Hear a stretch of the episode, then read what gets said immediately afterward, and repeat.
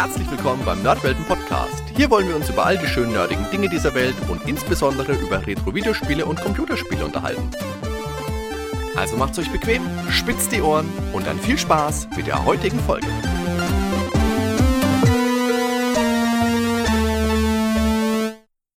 Hallo liebe Zuhörer, herzlich willkommen zurück beim Nerdwelten Podcast. Heute machen wir wieder mal ein analoges Thema und zwar haben wir heute Rollenspielkompetenz in Reinstform bei den Nerdwelten zu Gast. Ich freue mich, gelebte Rollenspielexpertise und Sympathie in Tüten in einer Person begrüßen zu dürfen. Meinen guten Freund, den Bergkönig himself, Moritz Melem. Servus Moritz. Eine grandiose Eröffnung. Äh, ja, hallo, schön da zu sein.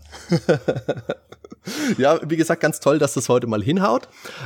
Heute soll es ungefähr so ein bisschen ablaufen. Wir machen einen kurzen generellen Teil über Rollenspiele. Schwerpunkt dieser äh, Episode soll aber sein, verschiedene Systeme vorzustellen. Und dabei soll der Fokus sein, vielleicht ein bisschen Richtung Einsteiger und oder Wiedereinsteiger freundlich. Also so nach dem Motto, ich habe früher viel gespielt, jetzt mit Beruf, Familie, Freunde, was auch immer, habe ich nicht so die Zeit, aber ich hätte trotzdem Lust mal wieder ein bisschen was zu spielen, ohne jetzt vielleicht mich großartig durch 80 Bücher durchwälzen zu müssen. Das ist heute also so der grobe Rahmen. Aber Moritz, jetzt Erstmal wollen wir anfangen mit ein paar Infos zu dir. Magst du dich vielleicht erst einmal unseren Hörern ein bisschen vorstellen und berichten, was dich zum Thema Rollenspiel gebracht hat, was dich damit so verbindet? Ja, zuerst bin ich mal ganz beeindruckt, dass du das alles ohne einmal Luft zu holen hinbekommen hast. das ist nur Übungssache. Eine ganz starke Leistung.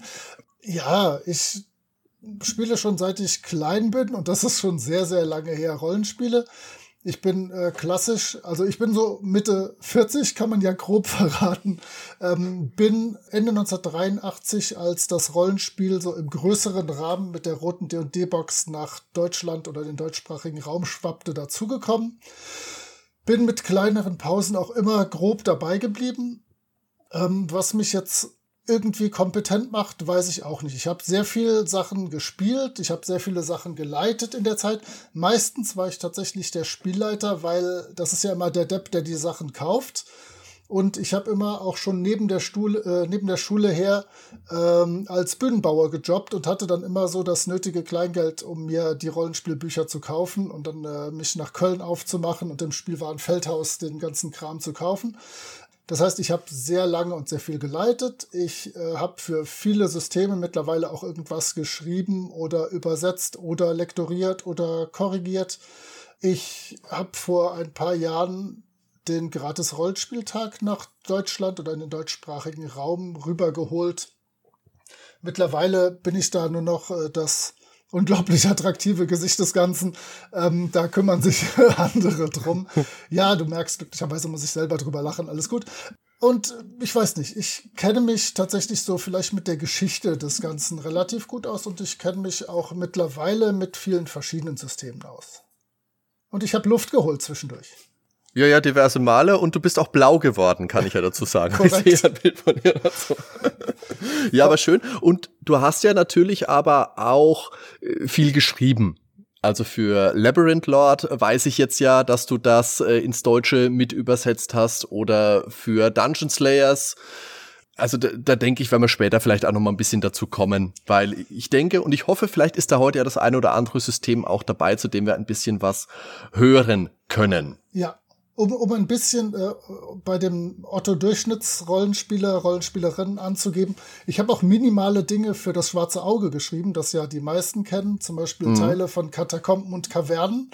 Da haben die sich dann gedacht, ach, wer kennt sich denn mit so Kerkergekrieche-Kram aus? Da fragen wir doch den Moritz, ob der gerade noch Zeit hat und Lust hat, ein paar Kapitel zu schreiben.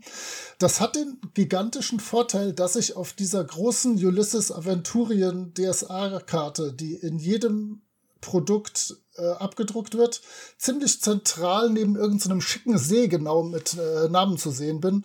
Äh, da könnt ihr mal alle auf die Suche gehen, wo da Moritz Melem steht. Neben also nicht, wo ist Walter, sondern wo ist Moritz. Das ist doch genau, auch super. Richtig. Und äh, ich muss zugeben, ich war bisher zu faul zu recherchieren, wie dieser See heißt, aber er ist durchaus äh, beeindruckend und gut zu sehen. aber du hast doch nicht geguckt, wie er heißt, okay. Nein, so weit ging meine Begeisterung dann doch nicht. Also da würde ich jetzt mal die Zuhörer motivieren, das guckt ihr jetzt mal nach und wer es weiß, der setzt uns hier eine Info unter den Beitrag auf, äh, sagen wir auf der Homepage auf www.nerdweltenpodcast.com. So, da freuen wir uns drüber. Moritz, was macht denn für dich den Reiz am Rollenspielen aus? Oh, ich hasse so Fragen, äh, mit denen ich nur halb gerechnet habe. Ähm, du sollst dich kritisieren, du sollst antworten. nee, ähm, ja, es ist ein unglaublich kreatives und soziales Hobby. Also man, einmal lernt man viele Leute im Zuge dessen kennen. Äh, zum anderen dann am Tisch hat man wirklich ein nettes, kreatives Beisammensein, wobei immer irgendwie interessante Geschichten entstehen und äh, ganz nebenbei hat man wirklich auch soziale Interaktion, sowohl mit den echten Menschen als auch mit den Charakteren dieser echten Menschen und äh, das macht mir tatsächlich Spaß.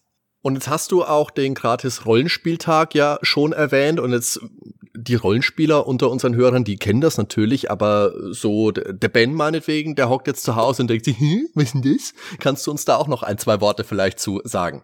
Du meinst, der kennt wahrscheinlich nur die ganzen Computerspielvarianten davon. Ähm der Ben, der kennt nur Terranigma. okay. ja, gut. Dann äh, weiß ich jetzt auch nicht genau, wie wir ihm weiterhelfen können.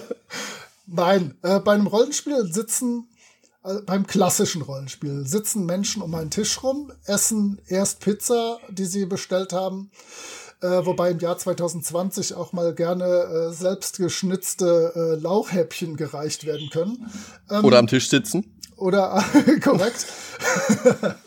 ähm, dann klassisch hat man einen Spielleiter oder eine Spielleiterin, die so ein bisschen durch das Abenteuer führt. Und ähm, mein äh, persönliches Credo ist ja nicht, dass äh, der Spielleiter oder die Spielleiterin eine Geschichte erzählt und die Charaktere der Spielerinnen und Spieler da das Abenteuer erleben dürfen, sondern bei mir ist es so, als Spielleiter stelle ich dann die Gruppe mehr oder weniger vor Situationen und in dieser Situation können die sehr frei mit ihren Charakteren handeln, äh, gerne auch sterben.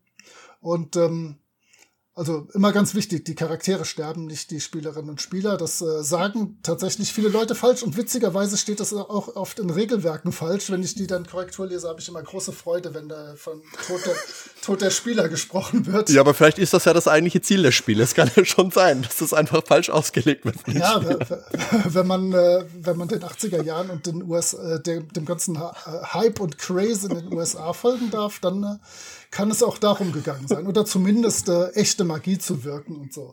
Also im Prinzip eine Person weiß ein bisschen, worum es geht. Gemeinsam wird ein Abenteuer erlebt, eine Geschichte entwickelt, äh, Rätsel gelöst, Interaktion mit der Welt betrieben. Also völlig frei kann man Geschichten erleben. Das war eine herrliche Umschreibung auf die Frage, was ist ein Rollenspiel. Vielen Dank. Die Frage war aber, was ist der Gratis-Rollenspieltag? Das ist schön, dass du mir so viel Zeit gelassen hast. Ja, du warst da gerade so schön drin, ist doch alles wunderbar. Okay, äh, der Gratis-Rollenspieltag ist ein Tag, an dem Verlage und auch wirklich Ultra-Kleinstverlage, also ein Mann, ein Frau-Projekte, ähm, Material zur Verfügung stellen. Mittlerweile kümmern sich unsere Freunde und Freundinnen von Pegasus darum, äh, dass das dann gesammelt wird und an Locations geschickt wird, an denen gespielt wird. Das sind dann ähm, entweder Ladengeschäfte oder es sind, äh, wir hatten schon Feuerwehrwachen oder wir hatten Jugendclubs oder Bibliotheken oder einfach Spielevereine und da wird äh, dann an diese, an einem speziell festgelegten Tag gespielt. Wir befinden uns ja gerade im Jahr 2020, wo äh, unser erster Versuch im März aus äh, Gründen, die man später noch recherchieren kann im Internet, gescheitert ist, mehr oder weniger. Das heißt, Pegasus hat ganz brav, äh, ich glaube, es waren 130 Pakete rausgehauen in den gesamten deutschsprachigen Raum. Äh, gespielt werden konnte an diesem Tag tatsächlich vielleicht noch an zwei, drei Plätzen. Ich weiß, in München war ein bisschen was, aber sonst wüsste ich nicht, dass irgendwo was geschehen war. Du kannst hier brandaktuell nochmal äh, vermelden, dass der 10. Oktober jetzt erstmal unser Ersatztermin ist, an dem nochmal ein zweiter Anlauf gemacht wird. Sollte ja, das sich gerne. bis dahin ein bisschen äh, hm. normalisiert haben, dann kann am 10. Oktober in möglichst vielen Locations gespielt werden. Wobei ja. sowohl mir als auch den anderen, die da ein bisschen veranstaltermäßig was mit zu tun haben. Wichtig ist, dass da echt sich keiner in Gefahr bringt und dass, sich, ja, dass man sich klar. an alles hält, was gerade die Wissenschaft dazu zu sagen hat. Hm. Ja, ja, okay. Und falls du jetzt noch weiter fragen wollen solltest, ähm, nee. es geht ja auch ein bisschen drum, wie man einen Einstieg in dieses extrem coole Hobby, äh, was ich aus Versehen schon erklärt habe, worum es sich handelt, äh, ja. finden kann. Ähm, dieser Gratis-Rollenspieltag ist ein ziemlich guter Tag, um ein bisschen Anschluss zu finden, weil man kann einfach dahin gehen, Dort sind Leute, die Abenteuer anbieten, die Gespräche anbieten und man kann möglichst barrieren- und schwellenfrei einfach mal sich das angucken. Im Idealfall nimmt man sich noch ein, zwei, drei kleine Gimmicks mit nach Hause, womit man dann selber zu Hause direkt weiterspielen kann mit Leuten, wenn man selber angefixt wurde. Also finde ich eine gute Chance so, um in das Hobby reinzukommen. Und es ist aber auch dann eine Chance, sagen wir mal, kleinere Systeme kennenzulernen. Jetzt nicht nur die großen gängigen mit den äh, Drachen und den Labyrinthen vorne drauf oder den äh, Cyberpunk-Dudes mit den dicken Kanonen, sondern wirklich Sachen, äh, die man sonst halt vielleicht nicht so auf dem Schirm hätte. Jawohl. Also ähm, man kann, also wir haben ja keinerlei Einfluss darauf, was da vor Ort dann geleitet wird. Ja. Ähm, Häufig sind tatsächlich auch gerade kleinere Systeme vertreten in der Box, die Pegasus dann durch die Republik, durch Österreich, durch Schweiz, durch Luxemburg schickt. Aber äh, wenn da irgendjemand, äh, weiß ich nicht, äh, das Schummelabenteuer oder Dungeon Slayers oder Nipper Jin leiten möchte, ist das okay. Wenn jemand Cthulhu oder Shadowrun oder das Schwarze Auge oder Dungeons and Dragons leiten will, ist das genauso okay. Da haben wir keinen Einfluss drauf. Aber ja, ich denke, man kann da die unterschiedlichsten Systeme kennenlernen an dem Tag. Okay.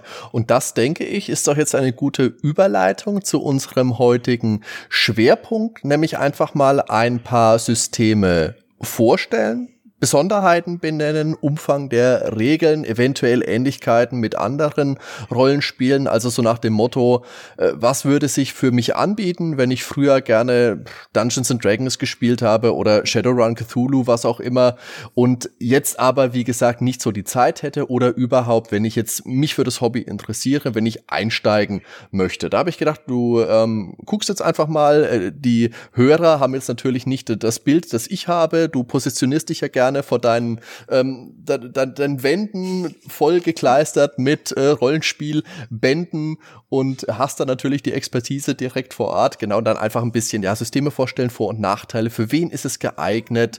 Wo liege ich preislich? Und was ist vor allem der Zeitfaktor? Das ist ja auch ganz interessant für die Hörer.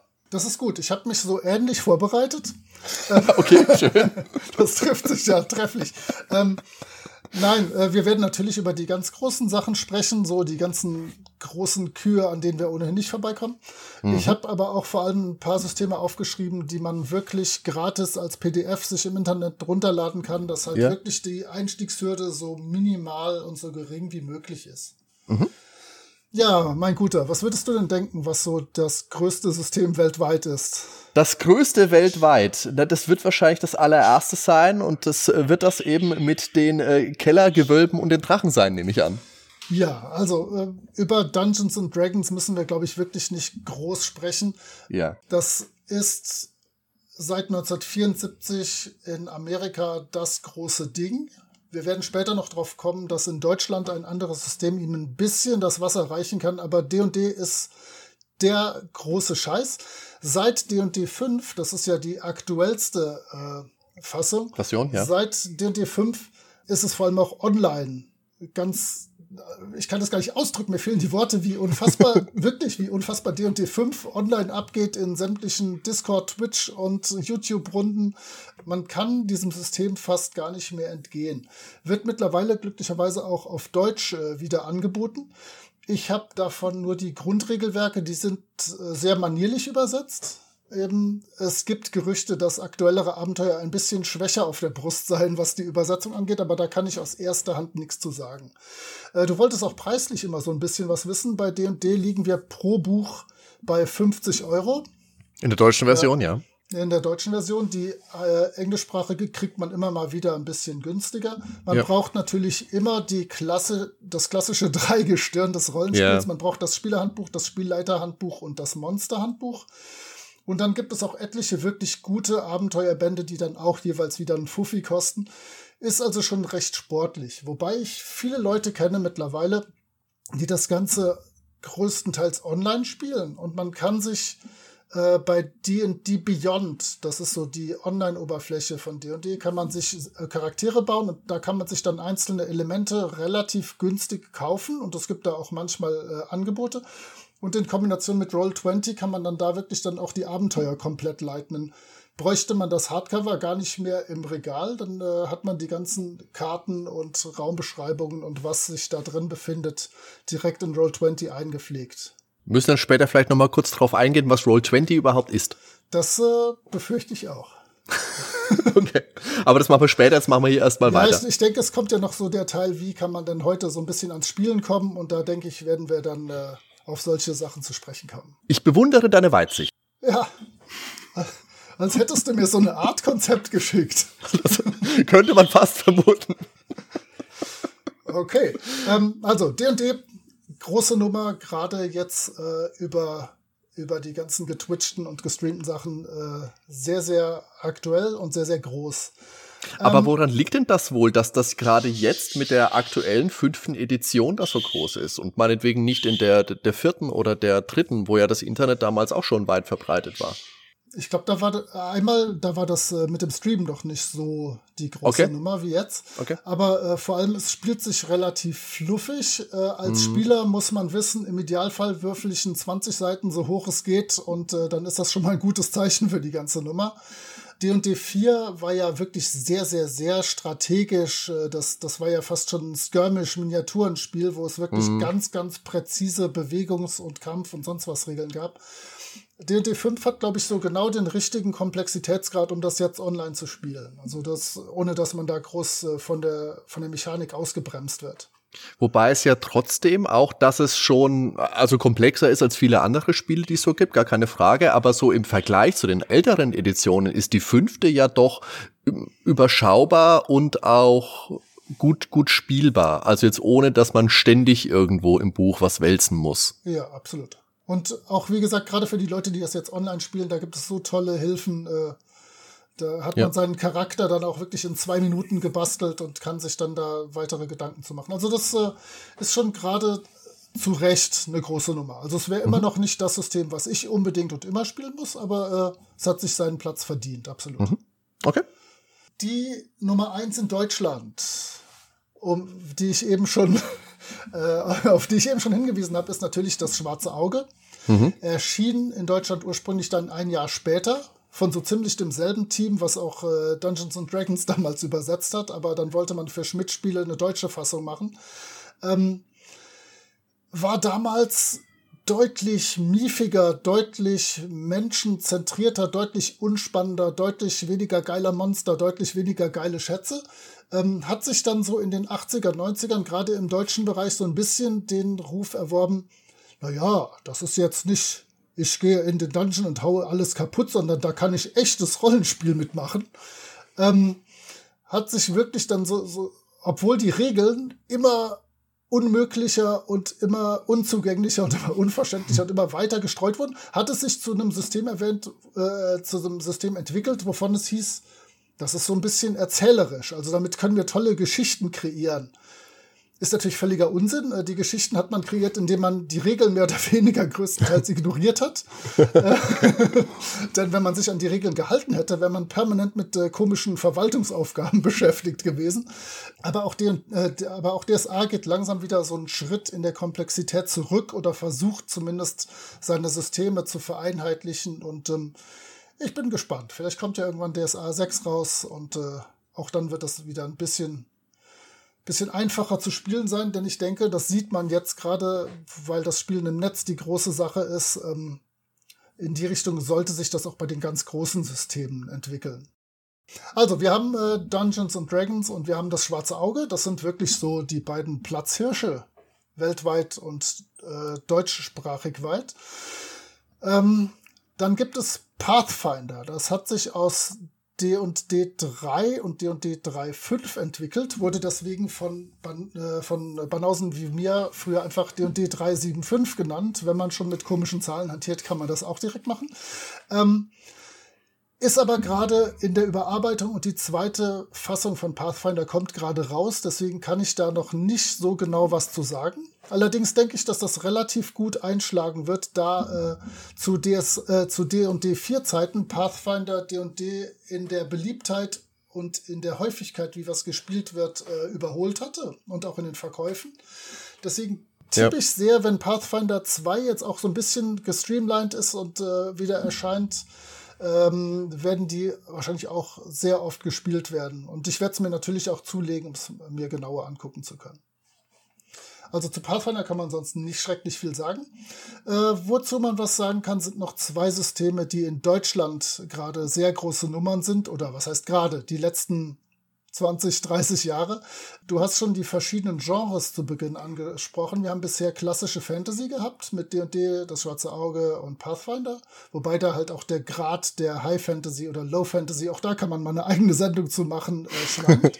ähm, Großartig ist natürlich auch noch Cthulhu, was bei Pegasus Spiele ja. gerade erscheint. Ähm, ich bin einer von denen, die mal in einem Regelwerk in den 90ern gelesen hat, das kann jeder aussprechen, wie er oder sie möchte. Äh, ich sage also Cthulhu und versuche nicht dabei, mir die Zunge zu verwringen, wie das viele andere Leute tun, die dabei nicht nur scheiße klingen, sondern auch noch kacke aussehen. ähm, ich sage Cthulhu.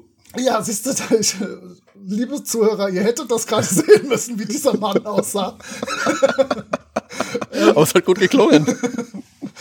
Äh, und sollte man den legendären SK Podcast Martin fragen, würde er sagen, es heißt natürlich Cthulhu und müsste dabei selber fast gar nicht grinsen.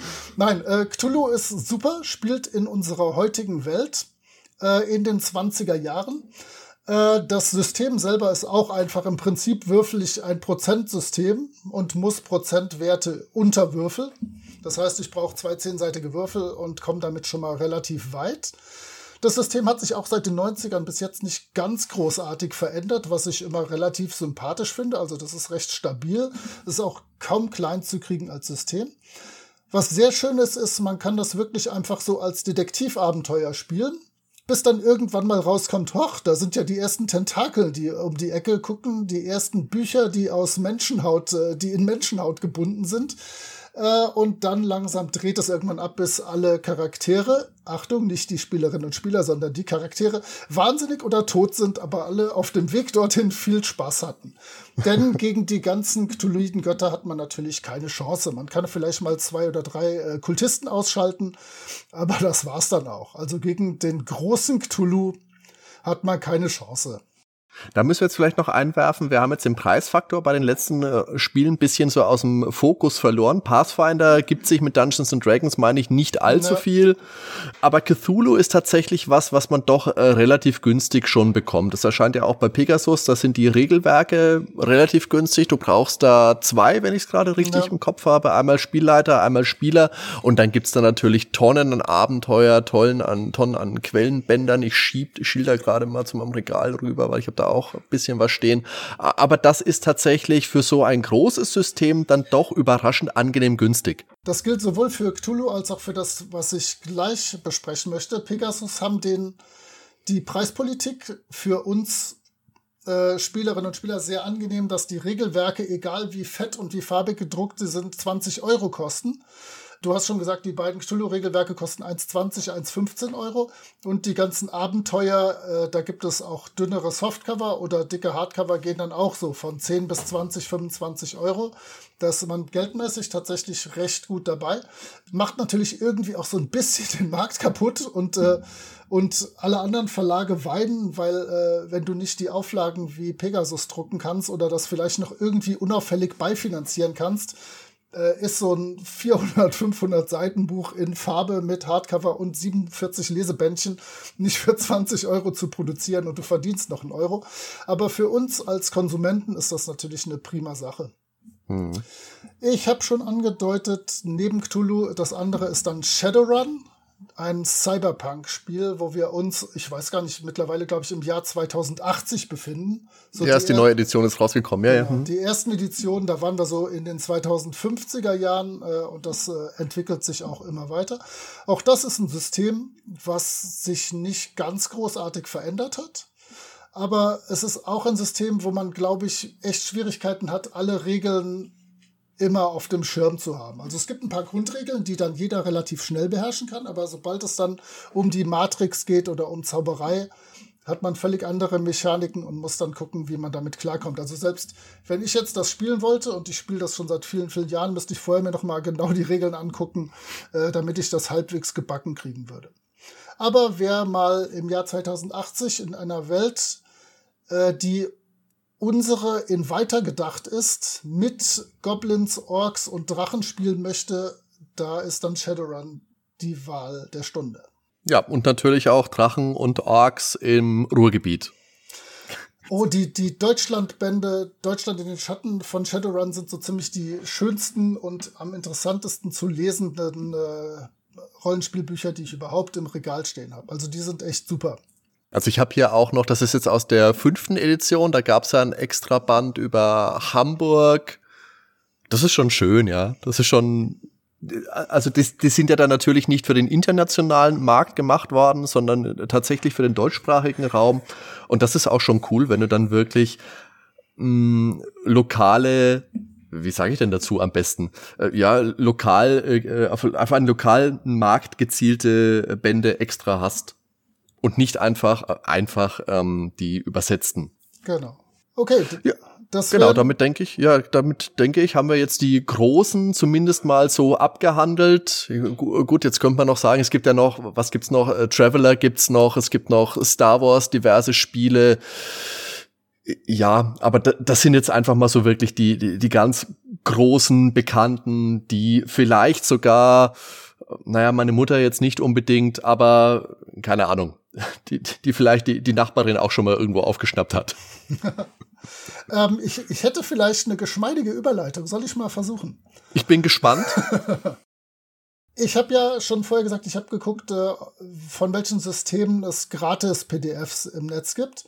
Hast und du? wenn ich richtig informiert bin, gibt es zum Beispiel von Cthulhu zumindest mal das Regelwerk auch gratis runterzuladen. Da muss man sich zwar, glaube ich, bei Pegasus anmelden, aber das tut ja jetzt nicht schrecklich weh dafür, dass man ein 20 Seiten, äh, 20 Euro, 400 noch was Seitenbuch äh, als PDF bekommt und damit ja. endlos Spielspaß haben kann. Mhm.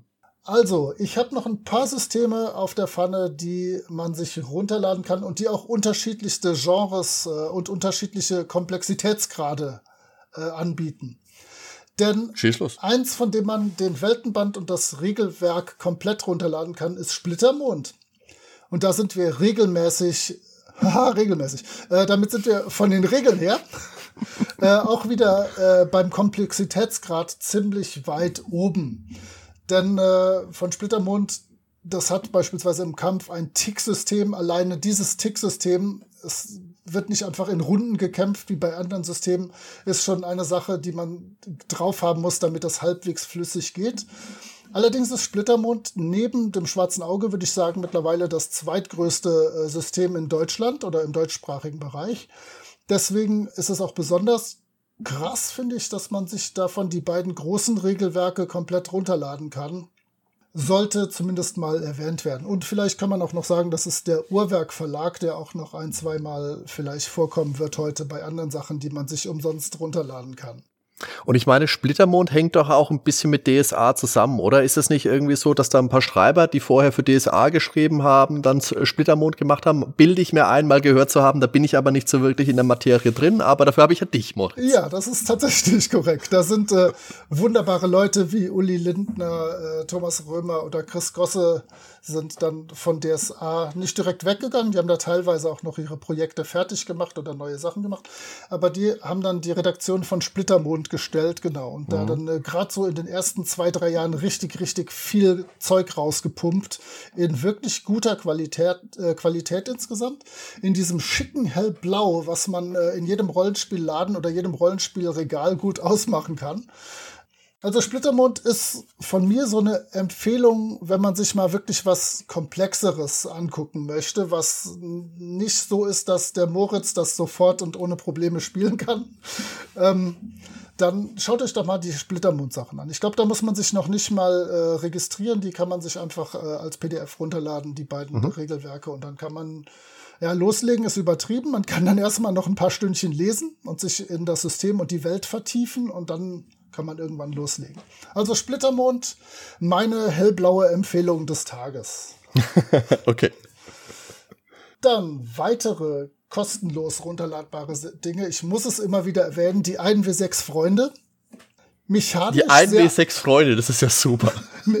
Erstmal mechanisch sehr einfach. Was würdest du vermuten, welchen Würfel wir hier verwenden? Welchen Würfel wir bei 1W6 Freunde verwenden. Also soll ich das nach dem Ausschlussverfahren machen? Also ich, ich würde jetzt einfach mal ins Blaue schießen einen sechsseitigen Würfel, Moritz. Das ist ausgezeichnet, denn dieses System basiert tatsächlich nur auf äh, sechsseitigen Würfeln, die wir alle in unserem Kniffelbecher zumindest äh, fünf Stück haben. Und dazu ähm, möchte ich kurz sagen, ja. finde ich clever, ich finde es wirklich clever, finde ich aber gleichzeitig auch sehr unspannend. Also ich finde, nee, tatsächlich, ich finde es immer äh, ein Rollenspiel, da gehört für mich einfach so, weißt du, da ge gehört für mich die ganze Palette an unterschiedlichen Würfeln mit dazu. Ja, das äh, ist Zu auch. meinem Empfinden. Ja, das stimmt. Das, das geht ganz wichtig äh, drum, äh, dass man coole Konfliktresolutionsmechanismen hat der Patrick von, vom Uhrwerk Verlag sagt immer, er möchte irgendwann ein Rollenspiel rausbringen, wo äh, brennende Hamster mit äh, Kettensägen äh, dazu benutzt werden, um, um die Konflikte aufzulösen. Ich bin gespannt. Ich würde da auch glatt mitschreiben dran. Äh, mal gucken, mit welchem Setting man das irgendwie verarbeiten kann. Also, ähm, ja, äh, du sagst es zu Recht. Also, ein W6 Freunde hat den W6-Würfel, damit es schnell zu spielen ist und man nicht irgendwie noch groß ins Geschäft laufen muss oder sonst was. Du hast natürlich auch die Vermutung schon lange gehabt, was man damit spielt. Man spielt natürlich Jugendbanden. Ähm, mein Problem und das ist aber das einzige kleine Problem ist, man spielt damit mehr so die TKKG-Variante als die drei ah, Fragezeichen-Fassung. Das, das streckt ähm, mich tatsächlich dann auch ab. Ja, es tut ein bisschen weh. Es ist auch von der ganzen Aufmachung her vom Markus Heiden großartig gezeichnet und illustriert, sieht aber insgesamt auch blau aus und nicht äh, Eiger Rasch-mäßig. Also wir spielen eine Art fünf Freunde, aber dennoch, ähm, das ist alles so unglaublich liebevoll ausformuliert und ausgearbeitet. Ähm, alleine das zu lesen macht gewaltig Spaß, wenn man so an so Jugenddetektive, Jugendbandenkrempel Freude hat. Große Empfehlung, also nachdem ich schon die hellblaue Empfehlung hatte für Splittermond, ist das jetzt die dunkelblaue Empfehlung Dunkelblau. für, für 1W6 Freunde. Aber wie ist denn das bei 1W6 Freunde? Gibt's da auch äh, entsprechend schon Abenteuer dafür oder ist es was, was man sich selber erspinnen muss? Weil tatsächlich, also ich höre ja sehr gerne drei Fragezeichen TKKG nicht so gern. Aber ich würde es mir jetzt wirklich schwierig vorstellen, einfach so eine Hörspielfolge in ein Abenteuer umzumünzen, einfach dem Problem geschuldet, dass die Leute, wenn ich das spielen würde, die hören auch alle drei Fragezeichen. Die kann ich damit nicht überraschen. Ähm, es gibt fertige Abenteuer. Ich bin okay. mir sicher, weil das bei den Dorp-Leuten, Dorp ist die Truppe, die das 1W6-Freunde raus, äh, Spiel rausgebracht hat. Bei den ja. Dorfleuten ist es absolut typisch, dass man alles gratis sich runterladen kann. Es gibt mhm. einige Abenteuerbände, es gibt einige Abenteuersammelbände sogar. Ähm, eins hat eine wunderbare Hommage an mich. Äh, da kriege ich Tränen in die Augen, wenn ich äh, dieses wunderschöne Abenteuer sehe. Äh, ich glaube, das heißt da kommt die Empfehlung her. das Modul der Sammler oder so. Äh, nein, es, also 1W6 Freunde, es gibt Abenteuer. Äh, man kann die auch sich gedruckt als Print on Demand kaufen, einfach ja. um den freundlichen Laden zu unterstützen. Vielleicht als kleine Nebenerzählung, äh, ich habe auf einer Klassenfahrt Vielleicht sollte man sagen, ich bin Lehrer von Beruf. Ich habe nichts. Das macht etwas weniger hab, unheimlich, ich ja. Hab, ich habe nichts Anständiges lernen können. Also ich habe auf einer Klassenfahrt äh, ein Abenteuer mit den vier Kolleginnen und Kollegen, mit denen ich da zusammen dann eingefärcht war, gespielt. Und das ist natürlich super einfach, wenn alle den gemeinsamen Vorstellungsraum haben. Und wir wussten halt genau, wie die Schule ist. Wir wissen genau, wie die Abläufe waren. Und dann habe ich mir halt einen kleinen Kriminalfall in einer Klasse, wo ein Saxophon geklaut wurde, ausgedacht.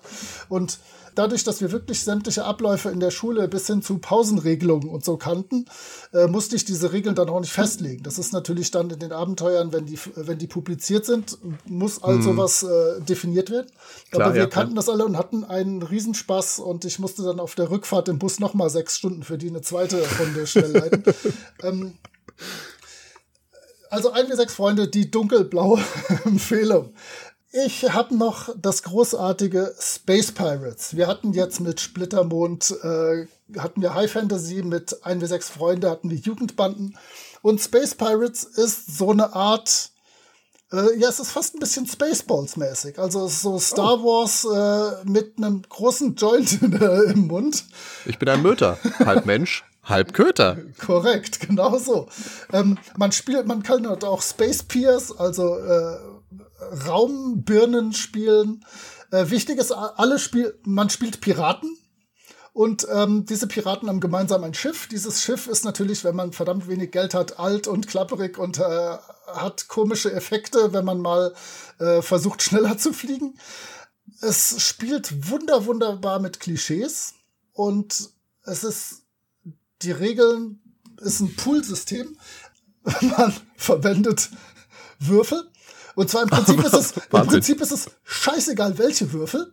Äh, du könntest auch Münzen nehmen, denn es geht nur darum, ob gerade oder ungerade, aber im, Regel, im Regelwerk steht, man nimmt äh, W10, da das die piratigsten aller Würfel seien. das heißt, äh, jetzt wisst ihr auch, dass W10 der Piratige unter den Würfeln ist. Ähm, macht wahnsinnig Spaß zu spielen.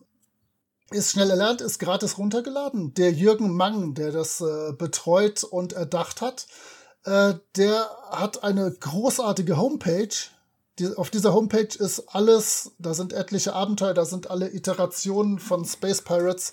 Ähm, da ist eine App drauf mit einem Abenteuergenerator, da ist eine Würfel-App und alles. Also echt toller Service für genau 0 Euro. Deswegen Space Pirates meine irgendwie schwarze Empfehlung, denn Schwarz. das ist insgesamt sehr dunkel. Ja, ich muss mir deine Farben auch mal notieren hier, dass ich am ja. Ende nochmal zusammenfassen kann. Ja, gut. Korrekt. Und äh, damit kann ich dann vielleicht auch Firefly oder heißt, hieß dieser Film, du, du weißt das ja bestimmt auch, die Eispiraten aus den 80ern ja. mit Ron, Ron Perlman? Ja, ja? Eispiraten, ja. Kannst du alles super. spielen. Doch, das stimmt. So, aber, aber es ist schon noch, noch klamaukiger, fürchte ich, als, als die beiden genannten. Das ist genau mein Ding. Also, ähm, du wirst ja nachher noch fragen oder wir werden nachher noch drüber sprechen, wie das ist, wie man ans Spielen kommt und so. Ich biete immer und oft und gerne einfach mal Runden an. Man kann ja schauen, dass man mich äh, im Internet, vor allem bei Twitter, kontaktiert. Und das wird sich schon irgendwie finden, dass man mal eine Runde spielt. Also Space Pirates hatten wir auch schon gespielt mit einem jungen Mann, der mir hier gerade gegenüber sitzt.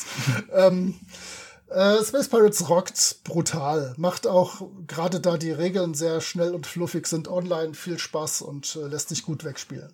Mhm. Okay. Boah, ich habe Glück, dass ich bei Space Pirates schwarz gesagt habe. Irgendwie meine, schwarz. Ja, denn meine nächste Empfehlung wäre äh, Nipajin. Das heißt, niemand ist perfekt, aber jeder irgendwie nützlich. Ich dachte, die ersten. Kannst du es nochmal sagen? Wie, wie heißt das? Nipadim? Ich, ich dachte, die ersten drei, vier Jahre, es sei ein fernöstliches äh, äh Rollenspiel. äh, das heißt Nipajin. Okay. Und das steht für niemand ist perfekt, aber jeder ist irgendwie nützlich. Oder jeder ist nützlich. Ich finde das ah, mit, okay. irgendwie, mit irgendwie besser als mit ist. Ähm, auch das äh, stammt aus Nennt ich auch das. Das ist das erste, was aus Österreich jetzt stammt, von Ludus, Österreich. Von Ludus Leonis. Äh, auch ein großartiger Ein-Mann-Verlag, der äh, immer wieder tolle Sachen rausbringt, der beim Gratis-Rollenspieltag immer coole Sachen in unsere Pakete äh, schickt. Also Nipajin. Und Nipajin ist für mich äh, die rote Empfehlung. Bitte notieren. Ich bin dabei, natürlich. Denn es gibt verschiedene Settings und äh, Eskalationsstufen, möchte ich mal sagen, von Nipajin. Und eine davon ist die Robert Redshirt Show. Äh, du weißt natürlich, Redshirts sind bei äh, Star Trek die, die keine Namen haben, die irgendwo auf den Planeten gehen und dann äh, getötet bis, genau. bis verstückelt werden oder desintegriert, was gerade so ansteht. Und ähm, die Robert Redshirt Show ist auf Basis dieses Nipah-Jin-Systems, wo, wofür jeder Spieler und jede Spielerin einfach nur drei Würfel benötigt und das war's. Robert Redshirt ist ein sympathisches Waisenkind, was von einem äh, abgehalfterten Fernsehstudio äh, eingekauft wurde. Und dieses abgehalfterte Fernsehstudio macht jetzt immer Showsendungen, äh, wo der Robert Redshirt in schlimme Gefahren gebracht wird und das Team, das sind dann die, die Spielerinnen und Spieler, müssen versuchen, ihn da wieder rauszuhauen. Also ihre Aufgabe ist es sowohl, möglichst krasse Szenen äh, zu erfinden, in denen Robert Redford in schlimme Gefahr gerät, aber ihre Aufgabe besteht dann noch wiederum draus, ihn daraus zu retten. Wir haben das vor einiger Zeit mal äh, über Twitch gespielt und bei YouTube eingestellt, da findest du bestimmt den Link zu, das kann man sich mal äh, gut angucken. Ähm, das Schöne ist auch, das hat eine Zeitbeschränkung. Das heißt, das ist in 20 oder 45 Minuten weggespielt mit, okay. mit zwei, fünf Minuten Pausen zwischendurch, in dem man sich nochmal so als Team besprechen kann und überlegen, was tun wir diesem Abend knillt jetzt wieder an. Und das Schöne ist, äh, das hat ein Scoring-System. Das heißt, da spielt man um die Einschaltquote. Ah. Alle erfolgreichen Würfe steigern die Einschaltquote um so viel, wie der Zielwert übertroffen wurde. Und alle ver geigten Würfe senken die, äh, senken die Einschaltquote wieder. Und so kann man tatsächlich so eine Art Turniere spielen. Also man kann, wenn man dann eine Robert Redshirt Show gespielt hat, kann man dem Christian von Ludus Leonis eine Mail schicken und sagen, hier, wir haben so und so viele Punkte, also so und so viel Einschaltquote gehabt. Wie platziert uns das denn so äh, weltweit in den Robert Redshirt Shows, die es bisher gegeben hat? Und äh, wir sind ja beide alte Computerspieler und äh, wir lieben Highscore-Listen. Ich spreche da einfach mal für dich mit, weil ich mir ganz ja, sicher bin, bin, dass das der Fall ist. Das ist die Argumentation meiner Frau gegenüber immer. Wenn sie sagt, hier, du könntest mal wieder Staubsaugen, sag ich immer, die Highscores, Liebling, knacken sich nicht von alleine. Findet sie nicht so lustig, ich aber wollte, gut. Ich wollte gerade sagen, das macht dich schwer beliebt bei ihr. ähm, also wir haben ein sehr variables System, was allen möglichen Settings übergestülpt werden kann. Ich habe das auch schon mit äh, Schülern so von Klasse 5 bis 8 gespielt, die kapieren das sofort und tun sich am Anfang ein bisschen schwer, den armen Robert Redshard in schwierige Situationen zu bringen, aber sie werden dann immer mutiger und fantasievoller. und wahrscheinlich. Oh, absolut, ja. Wenn sie dann merken, wir kommen damit durch und der, der Lehrer sagt nicht, bitte, also so nicht, dann äh, drehen sie auf und haben viel Spaß. Das äh, ist meine rote Empfehlung. Bist du noch äh, auf dem Stand? Ich bin hellblau, dunkelblau, irgendwie schwarz, rot. Ich bin voll aufgestellt. Okay. Denn für das nächste habe ich keine Farbe. Aber da du das System kennst und da auch was zu erzählen kannst, äh, kannst du vielleicht auch dir eine Farbe ausdenken. Du bist da ja kreativer als ich. Ich bin ja ein typischer Mann. Für den gibt es Rot, Blau, Schwarz, fertig. Farben, das war's. Nicht Mauve, Taub und, äh, und Petrol. ähm, das nächste, was man sich kostenlos runterladen kann, und ich bin sicher, du verlinkst das natürlich alles brav in den Show Notes, ist das wunderbare Dungeon Slayers, für das ich die Ehre hatte, ein paar Abenteuer beizutragen gerade so zu Beginn, als das so zu Beginn der 2010er Jahre ein, ja, fast durch die Decke ging, möchte ich sagen. Es war tatsächlich für ein kleines System ein großer Erfolg. Und was mich für den Verlag gefreut hat, ist, die hatten das von Anfang an als Gratis-PDF und sie haben halt aber auch die Regelwerke und so als Buch, also als gedruckte Fassung verkauft. Mhm. Und das hat sich gut verkauft und gut runtergeladen, weil sonst haben, hatten gerade so zu 2010, 11, 12, zu diesen Jahren, die Verlage ein bisschen die Angst, sich selber ihr, ihren eigenen Markt kaputt zu machen, indem sie PDFs und dann noch geradezu Gratis-PDFs äh, anbieten. Aber das hat äh, für den Uhrwerk Verlag da ganz gut geklappt. Also Dungeon Slayers hat sich gut verkauft und verkauft sich auch jetzt noch, soweit ich weiß, gut. Wir könnten hier nochmal die Petition starten, dass auch die Abenteuer bitte nochmal nachgedruckt werden sollen. Hardy, bitte. Das wollte ich gerade ankreiden, weil Dungeon Slayers habe ich mir tatsächlich vor kurzem dann auch zugelegt und bin da auch schwer angetan. Das ist ein echt schönes, auch sehr zugängliches System, das trotzdem diesen ganzen Spirit der alten klassischen Dungeon Crawler, Dungeons and Dragons und sowas. Da müssen wir vielleicht dann später im Verlauf auch noch kurz was zumindest zu sagen, Moritz. Aber ähm, das wird gut eingefangen. Das ist richtig, richtig toll. Und da gibt's tolle Abenteuer für von einem Menschen, den ich äh, gut kenne und sehr schätze. Wir müssen jetzt keine Namen nennen, aber wir sagen nur, er macht gerade Podcast mit mir. Und ähm, man bekommt aber eben einfach nicht alle. Und ich habe da jetzt, äh, also von dir gibt's da jetzt drei Abenteuer für. Und die zwei, die ich habe, die sind, die sind echt cool. Also die, die, die machen Spaß. Ich habe jetzt äh, die, die Ehre gehabt, zumindest ähm, eines haben wir ja schon beendet. Im zweiten stecken wir jetzt gerade drin, spielen hoffentlich demnächst mal weiter. Aber gerade das zweite, den Nekromanten, den bekommst du ja gar nicht mehr so einfach. Das ist schade. Ja, das ist sehr schade. Denn äh, die Katakomben des Nekromanten ist nicht nur ein unfassbar großartiger Abenteuertitel. Es ist auch, glaube ich, so das Abenteuer, was ich selber von mir auch jetzt mit Abstand noch am ehesten ertragen kann. ähm, und äh, das sollte unbedingt wieder erhältlich sein. Weil das stimmt, du hast recht, die, das erste Dominion von Krimmler kriegt man noch relativ gut. Das dritte, was ich mit dem wunderbaren Uli Lindner zusammengeschrieben habe, wo er die schlauen Teile geschrieben hat und äh, ich so die, die Dungeon-Teile, die jeder Depp kann. Ähm, das kriegt man auch noch mit Abstrichen, aber die Katakomben des Nekromanten sind fast gar nicht mehr zu kriegen, genau. Ja, aber wie gesagt, ähm, da stecken ein paar coole Ideen mit drin. Deswegen, ich freue mich drauf, wenn wir das dann tatsächlich irgendwann mal äh, weiterspielen. Und das ist ja jetzt auch, also ich kann jetzt vielleicht kurz auf das äh, eingehen, was wir so gespielt haben. Ähm, da gibt's ja eine Sequenz, ich, ich hoffe, ich spoilere jetzt nicht allzu viele, wo man einen Golem finden kann. Aber den musst du ja auch überhaupt nicht finden. Genau. Das ist äh, ein Gimmick. Den kann man ja? finden, kann man, man kann dann rausfinden, ob und wie man ihn zusammenbaut, aber man, es funktioniert auch, wenn man das nicht tut. Gar kein Problem. Richtig. Ja. Ich habe schon solche Angst davor, was ihr mit diesem Golem machen werdet. Und es, es, kommen, es kommen noch Höhlen voller Dinge, wo ich genau weiß, da wird so viel Stuff in die Luft fliegen. Da bin ich sehr optimistisch. Ähm, ja. aber, aber um nochmal für den, den Dungeon Slayers Abenteuer-Nachdruck äh, Werbung zu machen, auch tolle Leute wie Thomas Römer oder Andreas Melon haben dafür Sachen geschrieben. Also die haben es definitiv verdient, noch in den Regalen von zumindest Amazon und ein paar anderen Läden zu stehen. Nein, und das, das ist ja so eine, nette Box, die man da sogar bekommt, wenn du es dir äh, kaufst. Ähm, Boxen finde ich ja sowieso immer super. Das ist so äh, A5 wird sein. Da ist dann eben einmal der, äh, das Grundregelwerk drin. Nebenbei, Moritz, ich weiß nicht, warum du dir mit der Farbe schwer tust, weil es ist eindeutig einfach ja. grün. Ja, gerade auch wenn man genau die Box und das Grundregelwerk sich anguckt, dann ist es das grüne, die grüne Empfehlung. Du hast recht. Und wenn man das PDF runterlädt, dann ist es halt schwarz-weiß, aber das wird einfach alles sein, würde ich jetzt mal behaupten. Die schwarz-weiße Empfehlung. Und die Allgäu-Edition. Und hier habe ich noch die schwarz-weiße Empfehlung. Und das hier ist meine schwarz-weiße Empfehlung. und dann äh, Charakterbögen sind hier noch mit drinnen. Ein paar Marker, damit man das auch auf ähm, na mit Miniaturen, also mit, ja als Miniaturersatz spielen könnte, genau. Einstieg ins Abenteuer. Ja, das, das ist eine, eine Karte. Ne? Ich mag Karten. Es ist eine Karte drin, ohne den Moritz Melemsee. Ja, richtig. Den hat Leider. Nur, den hat nur Aventurien, den Moritz. Den male ich mir hier rein einfach. Na ja. gut, okay. Äh, ja, also wie gesagt, das wäre tatsächlich was, wo ich mich auch freuen würde, wenn es die Abenteuer wieder gäbe. Warum habe ich denn die Minen von Grimlack hier mit drin? Ach, das wollte ich mitnehmen. Na egal.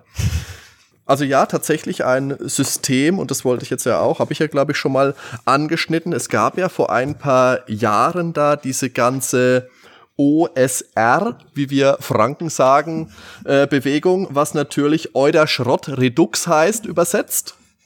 Ist nachgewiesen. Und äh, Das basiert natürlich auf äh, dem W20-System von Dungeons and Dragons 3,0, 3,5. Und da haben sich ganz viele Leute damals einfach gedacht, als Wizards of the Coast damals die ganzen, na, das System freigegeben haben, quasi damit die Leute ihre eigenen Erweiterungen schreiben können. Ich glaube, das ist so grob die, die Hintergrundinformation dazu. Und darauf basierend haben Leute einfach klassische Rollenspiele mh, neu herausgebracht ist jetzt nicht unbedingt das, was Dungeon Slayers ist. Dungeon Slayers ist auch Retro-Rollenspiel, aber basiert jetzt eben nicht auf diesem System. Oh, ich dachte, du hättest dich gerade selber spektakulär übergeleitet. Und ich muss das sagen, weil ich finde Podcasts so unfassbar scheiße, die immer darauf hinweisen, was, wie das mit den Überleitungen ist. Nein, aber es wäre perfekt gewesen, denn ich weiß, du willst noch zu einem anderen System was erzählen. Und das hätte sich jetzt Vielleicht. dazu perfekt angeboten. Ich möchte aber tatsächlich noch vorher sagen, äh, Dungeon Slayers kokettiert damit, oldschool zu sein, sieht oldschool aus, spielt sich oldschool, ist aber von den Mechanismen her unfassbar modern, hat äh, Schicksalspunkte, mit denen man Dinge modifizieren kann, äh, hat einen komplett äh, einheitlichen Würfelmechanismus. Ich würfel nämlich immer nur einen W20 und den entweder auf eine 1, also niedrig, oder halt so genau wie möglich unter einen Zielwert, den ich habe. Und das ist das Einzige, was ich im Prinzip als Spielerin oder Spieler wissen muss und dann kann ich Dungeon Slayers spielen. Ja. Also tut so, als wäre es sehr oldschoolig, ist aber im Prinzip sehr, sehr, sehr modern. Und, und auch simpel. Ja. Also und, jetzt in, in, ja, nie, nicht äh, simpel wie zu einfach, sondern zugänglich. Sag mal es vielleicht ja. so. Ist schöner gesagt. Und ich, ich finde das großartig, dass das der erste Podcast ist, wo ich zu Gast bin, wo ich nicht das Wort OSR erklären muss. Deswegen äh, möchte ich dich mit deinem äh, OSR-Tipp direkt weitermachen lassen. Ja, äh, ich habe dann nämlich auch, und jetzt äh, kommt es aber tatsächlich in die Gefilde, wo ich mir mit der Farbe schwer tue, sagen wir Königsschwarz. Königsschwarz ist doch schön. Und zwar äh, gibt's dann eben auch Spiele, die versuchen, ähm, das klassische Dungeons and Dragons, also so die, die ersten Editionen aus, äh, ja, so aus den 70ern, Anfang 80er vielleicht, wo es diese Boxen damals noch gab, dieses Spielgefühl wieder zu geben. Und da gibt's natürlich Labyrinth Lord. Da kannst du dann bestimmt noch das ein oder andere Wort drüber verlieren. Äh, was ich jetzt aber zuerst einmal hervorheben möchte, ist Basic Fantasy. Das ist von Chris Gonnerman, ist so von Copyright ist 2006 bis 2016 und das basiert eben auf den klassischen Dungeons and Dragons Regeln. Das macht jetzt, meine ich, auch gar nicht mal so viel anders. Also gut, es ist jetzt natürlich so, hier ist es, ich muss immer gucken, weil ich bring's immer mit Labyrinth Lord durcheinander. Hier sind Zwergen und Elfen und Halblinge keine Klasse, meine ich. Genau. Das ist grade. einer von den zwei großen Unterschieden. Also bei, bei Labyrinth Lord ist das legendäre Race as Class. Ja, man sagt im Jahr 2020 nicht mehr unbedingt Race oder Rasse, aber da ist es so, dass Zwerg, äh, Halbling und Elf ihre eigene Klasse sind. Und dann mhm. nicht mehr Zwergenkämpfer oder äh, Zwergenmagier. Magier, genau. Genau, der klassische Zwergenmagier. Ja. Ähm, und das andere ist, dass bei den Oldschool-D&D-Sachen äh, die Rüstungsklasse besser ist, je niedriger sie ist. Ja. Und bei Basic Fantasy ist die Rüstungsklasse jetzt besser, je höher man sie ist, sodass wie es gehört. Mathematisch genau ist es eingängiger, dass man äh, mit einem W20 einfach einen bestimmten Wert übertreffen muss von der Rüstungsklasse, um erfolgreich zu sein. Äh, ich bin halt alt und kann doch rechnen äh, im Kopf, deswegen äh, macht mir das auch nichts aus, äh, das gerade von einer kleinen Tabelle abzulesen oder im Kopf auszurechnen, welche Rüstungsklasse ich getroffen habe. Aber wenn man ganz ehrlich ist, ist es schon eine Verbesserung, dass man äh, die hohe Rüstungsklasse hat. Absolut, genau. Der große Vorteil von Basic Fantasy ist jetzt auch wieder, du kriegst die PDF in der Mehrzahl online wirklich alle für nix. Kriegst du alles umsonst. Und jetzt ist es aber für mich so, das ist ein Punkt, da würde ich später vielleicht auch noch ein bisschen was dazu sagen. Ich habe lieber was in der Hand. Also PDF schön und gut zum Angucken, macht Spaß, ja, aber äh, so ein Buch zum Durchblättern, das ist halt schon noch mal was anderes. Und jetzt gibt's aber von Basic Fantasy, jetzt unabhängig davon, dass es dafür auch ganz, ganz viele Module zum Runterladen gibt. Also hier, wenn du die, die Basis, das Basisbuch hast, dann ist es relativ simpel. Du kannst es dir aber auch noch erweitern mit äh, Alignments, also mit den Gesinnungen Lawful, Lawful, Neutral und äh, Chaotic, was es da so gibt, was man aus Dungeons and Dragons kennt, neue Zaubersprüche, diese Level 0 Zaubersprüche, alles optional. Und das Tolle ist, Print on Demand kostet das auch fast nix. Also ich habe jetzt für, ich habe mir elf Bücher bestellt online und habe das gar nicht fassen können, habe in den Warenkorb geguckt und habe für Grundregelwerk und mh, mm, ja, wie gesagt, dann noch zehn Bände, 40 Euro gezahlt. Und dafür bekommst du ja teilweise nicht mal ein System. Wie gesagt, wir haben vorhin gesagt, Dungeons and Dragons, ein Buch, 50 Euro. Das ist halt ein Wort. Und es ist ein schönes, ein einfaches System. Oldschoolig, ja, das auf jeden Fall. Also das ist schon was, wo man sich vielleicht auch ein bisschen drauf einlassen können muss. Aber mir macht das Spaß. Also ich finde, das ist ein cooles System und da gibt's ja aber dann mehrere. Da habe ich dann auch noch eine Frage für dich. Also zum einen natürlich Labyrinth Lord. Da erzählst du jetzt vielleicht noch ein bisschen was dazu und darfst auch sehr gerne zu Basic Fantasy, wie gesagt, Königsschwarz, was ergänzen. Und die Frage ist, Warum denn eigentlich überhaupt? Warum kaufe ich mir denn nicht einfach irgendwo die erste Edition Dungeons and Dragons? Gibt's ja auch als äh, Print on Demand, sondern warum kaufe ich mir denn ein Spiel, das daran, naja, inspiriert vielleicht, aber das sich doch recht nah dran orientiert? Die Frage musste ich neulich schon mal beantworten, deswegen kriege ich das halbwegs hin. ähm, okay. Nein, das ist natürlich äh, historisch erklärt, ne? denn äh, das diese ganze OSR-Szene entstand 2005, 2006 mit dem legendären Osric. Und das ist einfach nur ein, eine Zusammenstellung von Regeln, mit denen ich AD&D 1 spielen kann. das hängt damit zusammen, dass man damals einfach AD und D1 sich nicht kaufen, runterladen oder sonst was konnte. Aber äh, ich konnte mir mhm. dann bei eBay ein paar Abenteuer kaufen, denn gerade so die ganzen klassischen Rollenspielabenteuer, so Temple of Elemental Evil und sowas, das mhm. sind alles AD und D1 Abenteuer. Und die konnte ich dann damit spielen und äh, musste nicht dann noch zusätzlich mir irgendwie etliche, ja, sagen wir damals vielleicht 50, 60, 70, 80, 90 äh, Dollar investieren, um das dann noch spielen zu können. Also historisch ist die Begründung einfach, das gab es damals nicht. Deswegen haben Leute sich das nachgebaut, um den Kram spielen zu können. Ähm, gleichzeitig wurde aber auch dann nicht nur an den Regeln rumgewerkelt, deswegen gibt es eine Bazillion verschiedenster dieser OSR-Systeme, die sich teilweise wirklich äh, effektiv verdammt wenig voneinander unterscheiden, ja, yeah. sondern es gibt auch unendlich viele Abenteuer, Quellenbände, Welten. Äh, es gibt auch äh, mit Mutant Future beispielsweise das Schwestersystem von Labyrinth Lord gibt es eins, womit man Postapokalypse und sowas spielen kann. Ähm, also diese OSR-Szene ist einfach unglaublich kreativ. Und äh, das war dann so das Ventil, das man hatte mit dieser Open Gaming License von, äh, von TSR, von Wizards of the Coast später dann, äh, dass man da die Sachen auch veröffentlichen konnte, ohne Angst zu haben, bis auf die Unterhose verklagt zu werden. Genau, und das ist ja, wie du sagst, es ist tatsächlich so, wenn man es jetzt äh, Basic Fantasy hernimmt oder eben Labyrinth Lore, das unterscheidet sich nicht so eklatant. Äh, genau, also gerade mit, mit Erfahrung kann man das Material ziemlich, ziemlich problemlos austauschen und äh, beispielsweise vermute ich mal oder hoffe ich mal, dass demnächst äh, Swords and Wizardry bei System Matters erscheinen wird. Oh, okay. Und, und da, also das ist schon lange übersetzt. Die ersten Abenteuer davon sind übersetzt so, das weiß ich zufälligerweise genau. Ähm, es ist also nur noch eine Sache, wann der Verlag mal die Zeit hat, das rauszubringen. Und Swords and Wizardry ist im Prinzip die Fassung des ursprünglichen D&D, aber aufgeräumt und gut spielbar und gut zusammengefasst.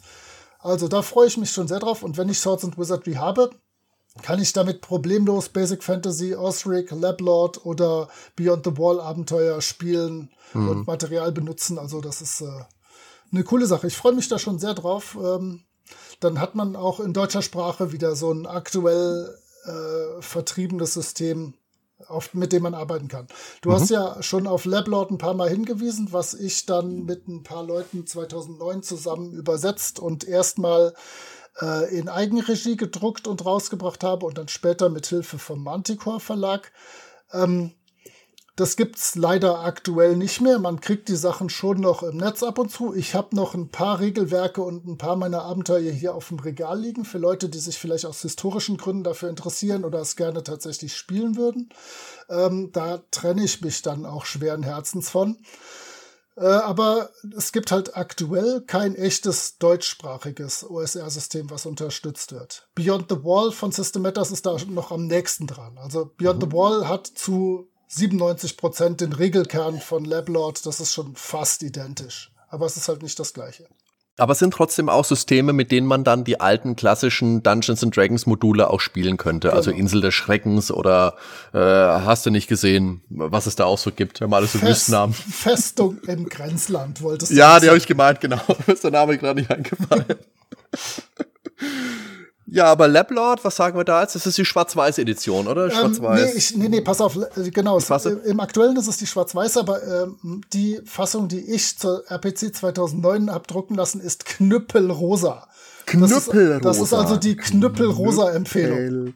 Rosa. Ich möchte dazu jetzt noch kurz sagen, ich habe da ja, ich habe bei Manticore übrigens noch was bekommen äh, von Lablord. Leider eben nicht alles, aber da hast du mir ja freundlicherweise ein bisschen ausgeholfen. Dazu vielen Dank nochmal. Ähm, aber da ist ja dieses Cover, äh, was ich jetzt noch sagen möchte, Basic Fantasy hat ja auch Artwork mit drinnen.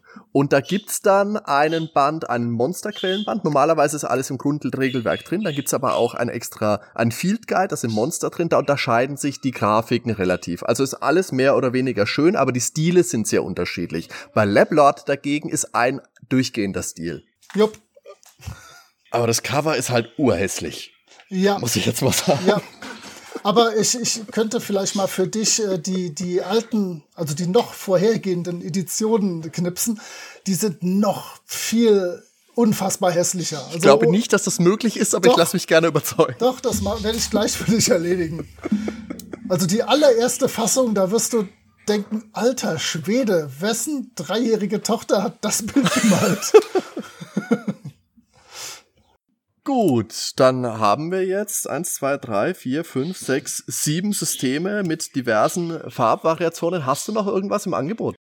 Ich glaube, ich hätte gerne noch drei Kleinigkeiten, wirklich. Also Kleinigkeiten, also die, die okay. Nicht noch was Großes, Dickes, mit dem man vielleicht auch jemanden erschlagen kann. Zwinker, zwinker, kicher, den, kicher. Den Vogel in deinem Hintergrund. Ist der schon wieder laut, oder was? Verdammt, das ist... Schlaf jetzt. Nein, ähm, nee, es sind sehr, sehr kleine und da wird es auch wirklich jetzt endgültig mit den Farben ein bisschen schwier no, noch schwieriger. Bei Dungeon Slayers warst du da ja relativ erfolgreich. Vielleicht kannst du ja heimlich nebenbei googeln und gucken, ob du da was hinbekommst. ähm, der Prometheus Games Verlag, äh, so umstritten, sagen wir mal, er in der Szene ist, ähm, hat immer wieder tolle Systeme am Start und hat immer wieder tolle Aktionen. Ja. Und, und zwei Systeme, die ich sehr jedem und jeder nur anempfehlen kann, gibt es da auch als gratis Download. Und zwar Ratten und Los Muertos. Äh, Ratten ist tatsächlich auch einfach nur schwarz. Alle, es gibt ein Regelwerk und es gibt drei, vier äh, Setting-Brände dafür, die das noch ein bisschen erweitern. Die sind einfach nur schwarz. Da spielt man überraschenderweise Ratten. Du wirst es nicht glauben. gedacht. Ähm, da hat auch der David Grashoff, der mittlerweile ja mehr einen auf Comedian macht, äh, damals, als er noch äh, rollenspielig unterwegs war, dran mitgeschrieben mit dem Projekt Kopfkino mit ein paar echt guten Typen. Ähm, Ratten kann ich sehr empfehlen. Ist mal was völlig anderes. Ist vom System her wüsste ich es jetzt gerade noch nicht mal zu beschreiben. Okay. Ist, ist, aber tatsächlich relativ einfach zu lernen und äh, es ist mal was völlig anderes. Es ist nicht Fantasy, es ist nicht Jugendband, es ist nicht Space, äh, es ist nicht äh, irgendwas im Fernsehstudio, es ist einfach äh, abgefahren Ratten in einem alten Kaufhaus, die mit unterschiedlichsten Rattenrotten äh, zu tun haben. Mit Rattenrotten, ähm, okay. Mit Rattenrotten. Alleine dafür lohnt sich das schon, dass ich das Absolut. Und es ist eindeutig nachtschwarz. Ja, da, genau. Die nachtschwarze Empfehlung. Genau. Und jetzt kannst du weiter googeln, Los Muertos. Ich habe da gerade vor mir die limitierte Edition liegen. Das wäre so eine Art äh, weiße Empfehlung. Aber ich glaube, das, normale. Ich glaub, das normale Regelwerk ist nicht so weiß. Aber Nein, Los es ist Muertos, eher ein bisschen. Genau. Ja, eher ein bisschen bunt. Ich würde jetzt fast die goldene äh, Empfehlung sagen, oh. weil das ah. Logo golden ist. Oh ja, die goldene, das ist auf der Limited Edition auch so. Also dann ist es unsere goldene Empfehlung. Los Herrlich. Muertos hat den Untertitel Ein Rollenspiel mit Skeletten. ähm, wir spielen äh, Tote. Diese Toten finden sich in einem ganz komischen Totenreich wieder und äh, das Ganze hat ein bisschen so einen, ja, sagen wir mal, aztekischen Background vom spektakulär guten André Pönitz, den ich sehr schätze. Und ähm, man muss sich dann durch die neuen Ebenen äh, kämpfen, um vielleicht wieder zum Leben zu erwecken. Aber allein schon zu Beginn wenn alle erzählen, wie sie gestorben sind und da gerade hingekommen sind. Und was weiß ich, der eine hat noch das Lenkrad in der Hand und so, ist einfach äh, ein großartiger Spaß. Ähm, Los Muertos die goldene Empfehlung. Erinnert mich jetzt vom Artwork ein bisschen an das Lucas Arts Adventure Grim Fandango. Ich fürchte, ich denke auch, dass das so ein bisschen äh, dort inspiriert ist. Das kann sehr okay. gut sein. Da ja. ist natürlich auch dieses mexikanische Reich der Toten, natürlich mexikanisch Los Muertos, da braucht man jetzt nicht viel Fantasie oder Spanischkenntnisse zu. Das kriegst du gar nicht hin. Aber ja, ja, Interessant auf jeden Fall, habe ich jetzt tatsächlich auch noch gar nichts von gehört. Ich glaube, Ratten habe ich irgendwo mal gelesen. Oder zumindest einen am Fluss gesehen, aber Los Muertos höre ich jetzt das erste Mal. Das ist gut. Und äh, meine allerletzte Sache, es gibt natürlich unendlich viele, gerade kleine Indie-Systeme, die davon leben, einfach äh, durch Mund-zu-Mund-Propaganda weitergegeben zu werden und empfohlen zu werden. Und da habe ich mal ähm, empfohlen das Schummelabenteuer. Das äh, Schummel oder Dschungel? Nein, es heißt wirklich Schummelabenteuer. Okay. Und das äh, Schummelabenteuer ist vermutlich meine, ich würde tippen, Jeans blaue Empfehlung. Die Jeansblaue Die, ich würde es auf, so in, aus, aus dem Kopf raus auf Jeansblau äh, tippen. Und ähm, auch das kann man sich äh, gratis runterladen. Äh, ich habe eben einen Link beispielsweise von der Homepage des Gratis-Rollenspieltags ausgefunden. Denn ja, das, ich auch, ja. Die hatten das äh, bei, bei unserem letzten, nee, beim vorletzten Gratis-Rollenspieltag dabei. Ähm, das Schummelabenteuer, da spielt man zusammen Abenteuer-Spielbücher. Und ähm, mhm. Von sowas habe ich auch schon mal gehört, dass das Leute wohl machen sollen. Richtig, richtig. Da habe ich ja von dir tatsächlich äh, eine sehr unterhaltsame Folge schon gehört mit Sven. Nur eine. Das ja, trifft mich aber. Ja, die anderen waren schon. nein, ähm, nein, also ich habe jetzt tatsächlich die mit, mit Sven Harder im Kopf. Äh, ja. Die war super. Ja, mit Jörg Benne haben wir auch eine gemacht über. Ja, genau, da habt ihr ja sogar Verax. ein bisschen gespielt von Verax, genau. Genau. Ähm, also, äh, und das ist einfach, wir wissen bei diesen Abenteuern, niemand macht die Kämpfe tatsächlich ernsthaft, sondern man gewinnt ja alle Kämpfe und blättert dann einfach zu dem Abschnitt weiter, wo es mit gewonnenem Kampf weitergeht. Deswegen heißt das direkt auch Schummelabenteuer. Und das ist so, man entwickelt zu Beginn gemeinsam eine Figur, die durch dieses Abenteuer geführt wird. Man entwickelt so ein grobes Setting und ein Ziel, worauf das Ganze hinauslaufen soll. Und dann beginnt man einfach zu erzählen und endet dann seine Szene und dann dürfen die Mitspielerinnen und Mitspieler dürfen sagen, möchtest du dem Ork in den Hintern treten, lies weiter bei Abschnitt 417. Dann sagt der nächste, Möchtest du dem Ork ein Beinchen stellen? Lies weiter bei 439. Und die dritte sagt dann, äh, möchtest du weglaufen? Lies weiter bei 3. Und dann kann man halt eine Möglichkeit wählen, die man möchte. Und dann wird gewürfelt, ob das erfolgreich ist. Und dann bekommt die nächste Person, deren Option man gewählt hat, das äh, Weitererzählrecht, um die Szene weiterzuspielen. Und das macht einfach unglaublichen Spaß und es entstehen völlig wahnsinnige Geschichten, ähm, die einem auch später noch im Kopf bleiben und ähm, macht super Spaß. Für so ein kleines Ding, wo man auch wieder nur einen sechsseitigen Würfel für braucht, eine klasse Sache. Und ist die lila Empfehlung, würde ich fast ist sagen. Ist es lila? Okay. Es ist eher lila. Ich, ja, ich, ich mein, Jeans lila. Ich meine, gedruckt sieht es ein bisschen bläulicher aus, aber. Also gut, dann, dann lasse ich mich gerne überzeugen. Die Jeans blau-lila Empfehlung. Okay. Jeans blau-lila. Ja, okay. Auch so, das ich, ich hätte noch eine Bazillion andere Empfehlungen, aber das ist so das erstmal, was ich denke. Damit haben wir ziemlich viele Komplexitätsgrade und ziemlich viele verschiedene äh, Genres abgedeckt. Ja. Da finden viele Leute vielleicht, was sie sich mal angucken können. Da ist jetzt viel Interessantes auf jeden Fall mit dabei was ich jetzt gerne von dir noch ein bisschen mit eingebaut hätte, und zwar auch aus dem Grund, das ist natürlich im Podcast immer schwer, sowas zeitlich ein bisschen festzumachen, weil wir jetzt heute, wo wir sprechen, morgen ja schon wieder unseren nächsten Termin haben, wo wir zumindest mal miteinander was spielen. Ähm, aber wenn der Podcast online geht, liegt das schon lange in der Vergangenheit. Und dann werden vier deiner Charaktere tot am Boden liegen. Oder, oder drei triumphal über, keine Ahnung, die, die Welt regieren. Genau, weil morgen spielen wir Dungeon Crawl Classics. Und das ist auch ein System, wo ich mir am Anfang gedacht habe, ja, das ist halt auch einfach so ein OSR-Ding. Wir erinnern uns, Euler Strott Redux. Und äh, ist es ja aber tatsächlich zwar schon auch irgendwie, ja, aber dann auch wieder nicht. Weil es macht doch es, es, weil du es jetzt ja gerade mit den vier Charakteren äh, gesagt hast, und das war keine Übertreibung, da macht's doch einiges ein bisschen anders. Magst du uns da vielleicht noch ein bisschen einen kurzen Einblick geben? Ja, die, ganz kurz kann ich äh, das Motto sagen. Kannst du nicht, das habe ich schon festgestellt, ja. Richtig. Äh, Abenteurer werden nicht äh, geboren, sie werden gemacht. Das heißt, äh, bei anderen äh, Rollenspielsystemen, da äh, erfindet man direkt eine coole Hintergrundgeschichte und die Familie wurde getötet und von Orks und man ist mit seiner Schwester entkommen und überhaupt langweiliger Scheiß. Ich habe schon so viele schlechte Hintergrundgeschichten in meinem Leben gehört, das glaubt ihr gar nicht. Bei Dungeon Crawl Classics äh, erlebt man seine eigene Hintergrundgeschichte und ähm, das erste Abenteuer ist klassischerweise ein sogenanntes Trichter-Abenteuer, wobei ich den Begriff Fleischwolf-Abenteuer deutlich lieber habe. Das stimmt, das würde auch besser passen. Denn jede Spielerin und jeder Spieler erschafft sich vier Charaktere der Stufe 0. Veritable Dorftrottel. Und diese Dorftrottel der Stufe 0, die stehen auf einmal vor irgendeiner Aufgabe und müssen das Dorf retten, müssen, stehen auf jeden Fall, finden sich vor der Tür von irgendeinem Dungeon wieder und ähm, gehen dann da so wie die sieben Zwerge dicht gedrängt rein und äh, werden von Fallen und Gegnern zermalmt. Und äh, dann von, ich weiß nicht, wir haben morgen fünf Spieler, davon sind das dann 20 Charaktere, davon werden bestimmt 16 bis 18 vor der letzten Begegnung zertrümmert worden sein und die letzten überleben das vielleicht. Und die haben sich dann tatsächlich Stufe 1 wirklich redlich verdient. Und ähm, dann schauen wir mal, und die haben dann schon wirklich was erlebt. Nur so für Statistikfreunde. Ähm, diese Charaktere Stufe 0, diese sympathischen Ansprechdorftrottel, haben zwischen einem und vier Trefferpunkten ein Schwert macht zwischen einem und acht Schadenspunkte. Das heißt, die Chance, sollte man erstmal getroffen sein, dass man direkt mit dem ersten Schlag zermatscht wird, äh, steht gut.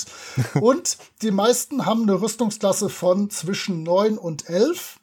Und man muss mit einem 20-seitigen Würfel diesen Wert übertreffen. Das heißt, auch da kann man unschwer sehen, auch da ist schon die Chance erstmal 50 Prozent, dass man den überhaupt trifft. Und dann hat man noch mal eine Chance von etwa 50 Prozent, dass man ihn direkt zerschmettert. Ähm, das macht nicht viele Kämpfe mit, so ein Charakter. Und das hat eine sehr lustige Dynamik, äh, so ein bisschen, die es hinter sich herzieht, denn die Spielerinnen gucken dann immer, welchen von den Charakteren könnte ich möglichst lange überleben lassen und schicken dann halt irgendwelche Trottel mit einem Trefferpunkt vor, wo man weiß, sobald er auch nur getroffen ist, dann ist das sein Ende. Es gibt jetzt noch den legendären Sklaven Sam von Uli Lindner, den ich mal auf der Feencon hatte. Ähm, da war, ich glaube, ich hatte zehn Spieler. Das heißt, da sind dann 40 Charaktere in diesen Dungeon gegangen. Allein diese Vorstellung, wie 40 Leute so mit mit Dreschflegeln und, äh, und Stöckchen und sowas vor so einer, vor so einer Dungeon-Tür stehen, ist großartig. Und Sam hatte nur einen Trefferpunkt und wurde für jeden Schwachsinn vorgeschickt. Und Sam hat alles überlebt. Und äh, ich glaube, das müsste sich um die Feencon 2013 oder 14 gehandelt haben. Und seitdem äh, schuldigt dem Uli einen Aufstieg von seinem Sklaven Sam. Ähm, irgendwann wird das auch noch stattfinden. Wir haben ja noch ein paar gute Jahre in uns. Wir sind ja äh, alte weiße Männer zwischen 35 und 45 ungefähr. Äh, das schaffen wir noch. Also äh, ein super schönes Konzept. Man muss keine blöde Hintergrundgeschichte erfinden, sondern man erlebt die Hintergrundgeschichte des Helden oder der Heldin sofort mit. Und danach geht's ja dann sagen wir mal, klassischer zumindest weiter, aber eben auch nicht so super klassisch, weil das ist ja ein richtig fettes Buch, das habe ich jetzt vorhin schon mal angeteasert, aber das ist ja jetzt nicht dick und fett, weil es so unglaublich viele krasse Regeln hat, sondern einfach, weil es so viele Tabellen hat. Und jetzt denkt man sich, oh, oh, oh, so viele Tabellen, muss ich viel wälzen? Ja, musste schon, aber sagen wir mal, 50 Prozent davon ist ja, was passiert, wenn dieser Zauber schief geht. Und das ist wirklich so, dass jeder einzelne Zauber, jeder einzelne Zauber hat da eine Tabelle und das sind dann gut, keine Ahnung, zwei Seiten pro, äh, pro Zauber, wo dann drin steht, was passiert. Da wächst dir hier der Echsenschwanz, wenn du es äh, ver, ver, verdummst oder es passiert was weiß ich was. Das ist schon auch witzig. Ja, das arbeitet ganz, ganz, ganz viel tatsächlich mit Zufallstabellen und wenn man da Spaß dran hat, ist das ganz großartig. Ich weiß, es gibt Leute, die hassen Zufallstabellen. Ähm, die wollen dann schon, dass ihr Feuerball einfach sechs Sechserwürfel Schaden macht und nicht, er äh, macht vielleicht sechs Sechserwürfel Schaden, aber unter anderem könnte er auch noch das und das machen. Ähm, weil es gibt immer eine Sache, die dieser Spruch von dem jeweiligen Magier ausgesprochen immer gleich komisch macht. Aber dann gibt es halt auch Effekte, wenn ich den Spruch vergeige, was dann passiert. Eine große Freude. Oder wenn ich die Gnade meine, meines Patrons oder meiner Gottheit verliere. Ach, es gibt wunderschöne Möglichkeiten, ins Gras zu beißen. Ein Träumchen. Das ist dann vielleicht unsere smaragdblau-dummbraune Empfehlung. Gut, aber dann denke ich, haben wir jetzt wirklich äh, viel, viel abgedeckt mit unseren farbigen Empfehlungen. Oh Gott, das muss ich dann in Shownotes auch alles so auflisten, gell? Ja, ja, Gott sei Dank habe ich mitgeschrieben. Mein Aber jetzt, wo wir haben, okay, was könnte ich denn spielen? Jetzt haben wir da so ein bisschen einen Überblick ja schon gehabt. Jetzt kommt die nächste Frage. Ja, wie spiele ich denn das überhaupt? Weil ich komme abends von der Arbeit heim, ich habe jetzt keine Lust, nochmal in die Stadt zu fahren. Außerdem gibt mir die Frau dann eins äh, mit, mit dem Kochlöffel hinterher. Wenn ich jetzt schon wieder abhaue, reicht schon, wenn ich dann äh, im, im Zimmer irgendwo am Computer sitze, aber dann bin ich wenigstens da und könnte, keine Ahnung, Ahnung, mit dem Hund notfalls mal raus, wenn er wieder Durchfall hat und keine Ahnung. Aber wie ja, komme ich denn jetzt mit Situation, Leuten am besten? Situationen, die wir alle kennen. alle. Best, best nachts um zwei. Naja, äh, wo, wo finde ich denn Mitspieler und wie spiele ich denn mit denen am besten? Ja, klassisch äh, könnte man gucken, welche Vereine und Läden es in der Gegend gibt und dahin gehen. Zu normalen Zeiten. Sagen wir mal im Jahr 2019 oder im Jahr 2025. In den Jahren dazwischen äh, spielt sich aufgrund einer äh, halbwegs unerfreulichen Seuche, und ich möchte das tatsächlich nicht verharmlosen, ich nehme das Ganze sehr ernst, ähm, aber spielt sich das Ganze sehr viel online äh, statt. Und ähm, ich glaube, fast damit kennst du dich besser aus. Also mein Tipp wäre, sich bei Twitter anzumelden, sich den Hashtag PNPDE für Pen and Paper Deutsch äh, ein bisschen genauer anzugucken, dann vielleicht so drei bis fünf Leuten mit halbwegs vielen Followern folgen. Und dann hat man, glaube ich, einen relativ guten Überblick. Also ähm, man kann auch zum Beispiel mich, du kannst mein Twitter-Handle gerne verlinken, immer mal ansprechen und fragen, wie das denn aussieht. Ähm, wenn sich das zeitlich einrichten lässt, mache ich immer mal wieder gerne irgendeine Runde für Einsteigerinnen und Einsteiger. Denn ähm, ich bin A, ein großer Fan von neuen Leuten im Hobby, als auch von Vernetzung. Und bei Twitter findet man beides relativ gut. Es gibt bei Facebook riesig große, ich glaube bis zu 17.000 Leute hat die größte Gruppe äh, Rollenspielgruppen. Äh, aber ich persönlich ignoriere Facebook seit einigen Jahren unauffällig äh, und deswegen kann ich da nichts aus erster Hand zu sagen. Mhm. Den gratis Rollenspieltag habe ich schon gesagt, da kann man dann ähm, hingehen. Was hatte ich gesagt, 20.10.? 10.10. Ich wollte gerade sagen, 10.10. 10. habe ich mir irgendwo aufgeschrieben, habe es nicht dann, gefunden. Dann ist es der 10.10. Ich bin mit äh, Terminplanung nicht so gut. Ähm, da könnte man mal hingehen und sich da was angucken. Wir haben auf der Homepage, die überraschenderweise gratisrollenspieltag.de heißt, haben wir Innovativ. Rechts, ja, haben wir rechts oben eine Karte, wo Locations äh, anzuklicken sind, wo etwas stattfindet. Ich hoffe, die werden wir jetzt dann auch in Zukunft wieder aktualisieren können, wenn wir neue Informationen reinkriegen, ja, ob, ob ja. irgendwo gespielt werden kann. Ähm, es gibt, glaube ich, ein Spielerverzeichnis.de, oder? Ich meine, das heißt sogar so. Da äh, kann man sich anmelden und findet vielleicht Leute, die gleiche Systeme oder gleiche äh, oder aus der gleichen Gegend sogar kommen, um vor Ort spielen zu können. Und was man sehr empfehlen kann, ist natürlich die Drachenzwinge. Das ist eine große Online-Community, wo über, ich glaube, meistens Teamspeak oder Discord gespielt wird. Mhm. Spielerverzeichnis Org wird mir gerade hier zugespielt.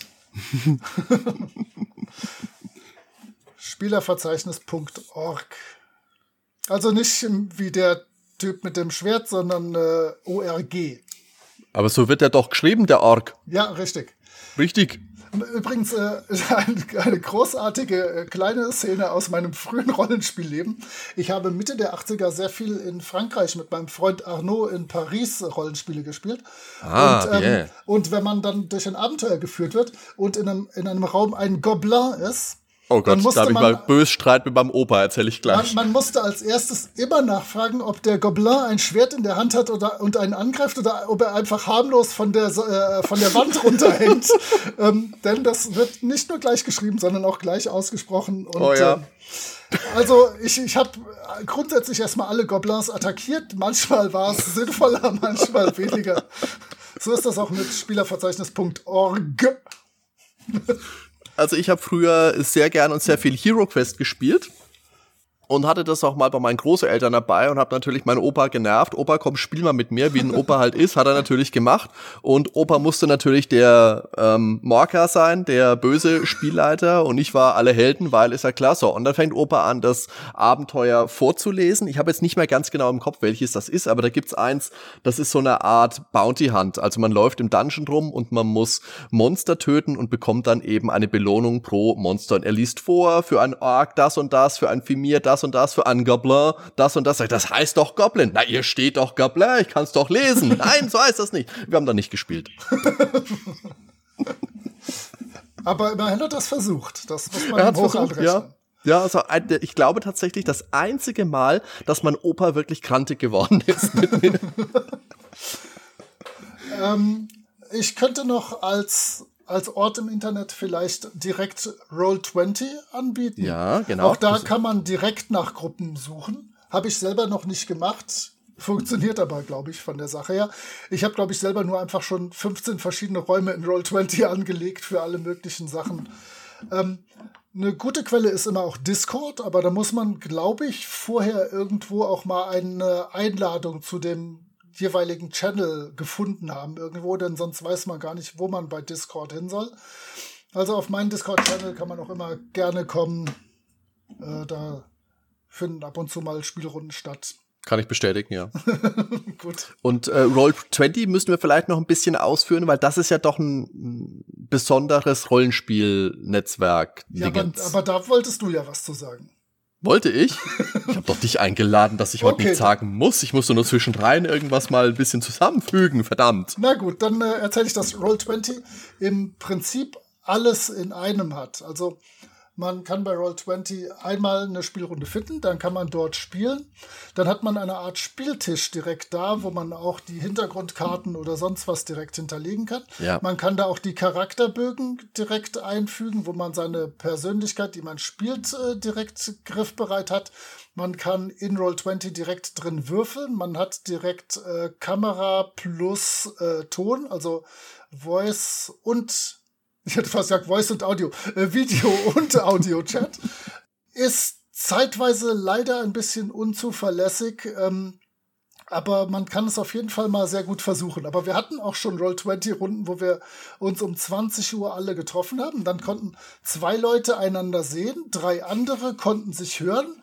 Der Spielleiter hat ja. gar keinen gesehen. Äh, zwei andere haben, äh, waren völlig am falschen Raum gelandet. Ähm, das ist nicht so richtig zuverlässig. Ich glaube, gerade wenn es schrecklich voll ist. Äh, aber wenn es funktioniert, ist Roll20 im Prinzip eine All-in-One-Geschichte, wo man komplett alles drin hat, was man direkt braucht. Ja, ja. Ja, dann glaube ich, sind wir jetzt so ziemlich durch. Ich habe es ja vorhin schon mal angeschnitten und wir haben es, glaube ich, auch so grob schon behandelt, aber ich wollte noch mal kurz auf PDF versus Print eingehen. Ich habe es ja schon mal gesagt, PDF ist super, dass es das gibt.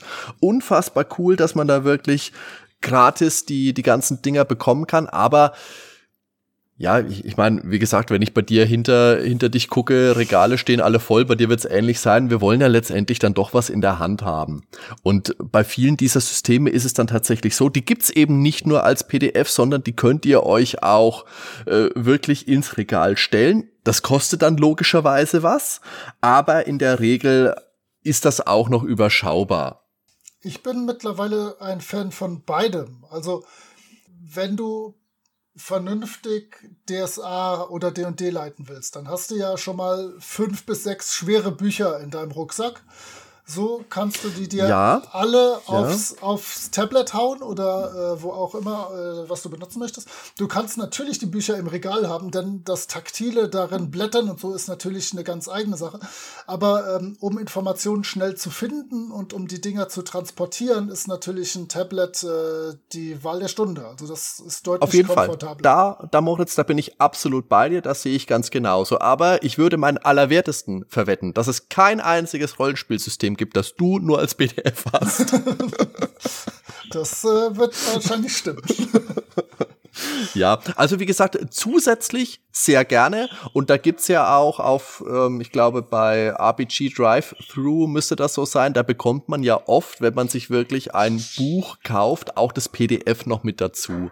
Beziehungsweise, wenn du die Dinger dir hier wie bei unseren Empfehlungen jetzt gratis laden kannst, dann ist das sowieso noch mal was anderes. Aber ja.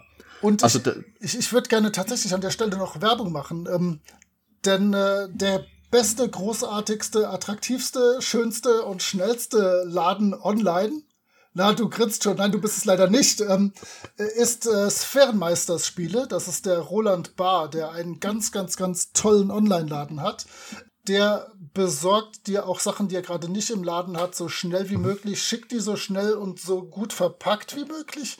Ähm, auch der hat ganz oft dann dabei, wenn du dir das Buch kaufst, kriegst du das PDF direkt äh, schon mal vorab äh, mit mhm. Download-Link geschickt. Also Sphärenmeisters Spiele möchte ich tatsächlich hier, äh, obwohl ich nichts davon habe und nichts dafür bekomme, euch allen sehr ans Herz legen, denn das ist ein toller Typ mit einem tollen Service, der es verdient hat da ein paar Euro dazu verdienen. Gut, aber jetzt dann, glaube ich, tatsächlich sind wir doch ganz umfangreich mit dabei. Mal wieder, wenn ich so auf die Zeit gucke, naja. Haben wir eigentlich alles abgehakt. Vielleicht zum Schluss noch, Moritz, was ist denn so persönlich dein Lieblingssystem? Nicht 20, eins. Zwei von mir aus. Na, bei mir ist es wirklich einfach immer noch das D&D Classic. Also das, womit ich 1983 kurz vor Weihnachten angefangen habe, was man dann in Lablord ungefähr so wiederfinden kann. Das kann ich einfach im Schlaf leiten. Da muss ich keine Tabelle nachschlagen. Die zwei Regeln, die es da gibt, die kenne ich ganz gut. Ähm, ich weiß da genau, wie man Abenteuer skalieren kann. Also was für eine Gruppe herausfordernd ist und was sie vermutlich aus den Socken hauen wird. Ähm, also das ist so das, was äh, ich spielen würde, wenn man mich fragen würde, was möchtest du leiten oder was möchtest du spielen. Wobei ich wirklich alles spiele. Also wenn ich irgendwo eine Gruppe finde, die sich interessant anhört, dann bin ich da gerne dabei, egal als Spielleiter, als Spieler. Ähm, ich gebe zumindest allen mal ein, zwei, drei Chancen, bevor ich sage, es ist Schrott. Ich bin mhm. sowieso einer von denen, der sagt, äh, es hängt sehr viel von der Gruppe ab. Okay, manche Systeme sind einfach so clunky, dass es anstrengender ist, als es unbedingt sein müsste, sie zu spielen. Aber mit den richtigen Leuten äh, kriege ich es doch immer irgendwie hin, dass wir zusammen Spaß haben. Mhm.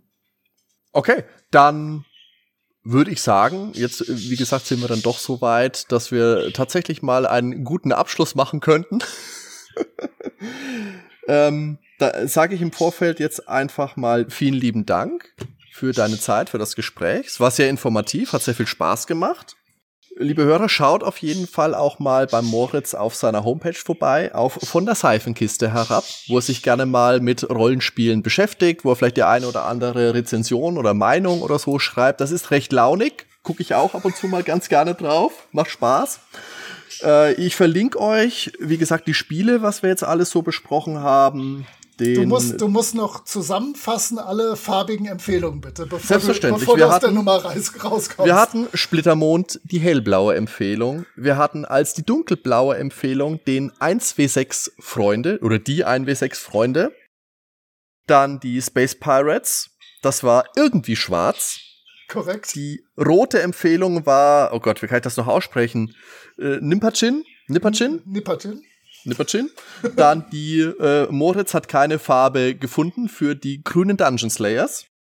Die Königsschwarze Basic Fantasy Empfehlung. Lablord war dann Knüppelrosa. Also jetzt in einer älteren Version, die es, äh, soweit ich gesehen habe, leider nicht mehr gibt. Nein. Die Nachtschwarzen Ratten. Die goldene Empfehlung war Los Muertes. Dann hatten wir noch die jeansblaue lila äh, Schummelabenteuer-Empfehlung. Und zuletzt Smaragdblau, Dungbraun, Dungeon Crawl Classics. Was es leider nicht gratis gibt. Aber ähm, das ist ein so tolles, dickes Buch, das muss man einfach äh, auf dem Schoß halten und liebkosen, während man darin stöbert. Das geht nicht anders. Das hat auch wirklich tolles Artwork und einheitliches Artwork. Richtig. Ah, auch natürlich muss man sagen, ist auch wieder sehr oldschool. Also da muss man vielleicht auch ein bisschen ein Fable dafür haben. Das ist jetzt nicht so äh, top-notch, wie es jetzt meinetwegen die äh, Pathfinder oder die aktuellen Dungeons and Dragons Editionen sind, wo es ja wirklich alles geleckt ausschaut. Sondern da sind wirklich Ecken und Kanten mit dabei, schwarz-weiß, Bleistift. Aber schön, sehr schön. So, jetzt, ja, jetzt, jetzt hast du zwölf gute Schlusswörter vergeigt. Ähm, mach mal ein tolles. Ah, jetzt soll ich ein tolles Schlusswort machen. Was habe ich denn vergeigt? Ich vergeige doch so gut nee, wie nie. Nein, nein, du, du hattest schon sieben Sätze, wo, wonach man guten Gewissens hätte nach Hause gehen können. Also ich, meistens fange ich ja so schon an. Viele Leute, viele Leute denken ja am Anfang gleich immer schon wieder fertig. Nein, so. aber tatsächlich bin ich ja auch noch nicht ganz fertig, oh, weil oh, ich oh. eben noch sagen wollte, Jetzt haben wir so viele tolle Systeme ja schon vorgestellt und vielleicht, äh, vielleicht wäre es ja auch ganz nett, wenn wir mal so eine kleine Nerdwelten-Spielrunde machen wo wir halt uns ein System mal vornehmen. Ich fand jetzt den Trichter von Dungeon Crawl Classics fand ich ganz interessant, vielleicht auch was anderes, da können wir mal gucken. nach morgen, nach morgen wirst du da keine Lust mehr drauf haben, nie mehr. Na gut, aber ich meine, wenn der, ich meine, der Bender spielt morgen auch mit, aber wenn der Daniel da noch mit dabei ist, der es dann nicht kennt, dann kann ich mich wenigstens äh, schadenfreudemäßig da noch mal drauf freuen. Das wäre ja vielleicht auch was. Also das wäre was, wenn du da Lust zu hättest, da würde ich mich freuen, wenn das mal hinhaut. Kriegen wir bestimmt hin. Sehr gut, das kann ich dich nämlich immer wieder drauf festnageln. Das wollte ich nur hören, weil jetzt haben es die Hörer auch gehört. Also jetzt können wir wirklich Schluss machen. Vielen Dank fürs Zuhören. Moritz, vielen Dank für deine Zeit. Wie gesagt, auf der, von der Seifenkiste herab, da schaut ihr mal vorbei. Hören könnt ihr uns im Podcatcher, auf iTunes, auf Spotify, auf www.nerdweltenpodcast.com. Vielen Dank. Alles Gute. Bis zum nächsten Mal. Servus. Ciao.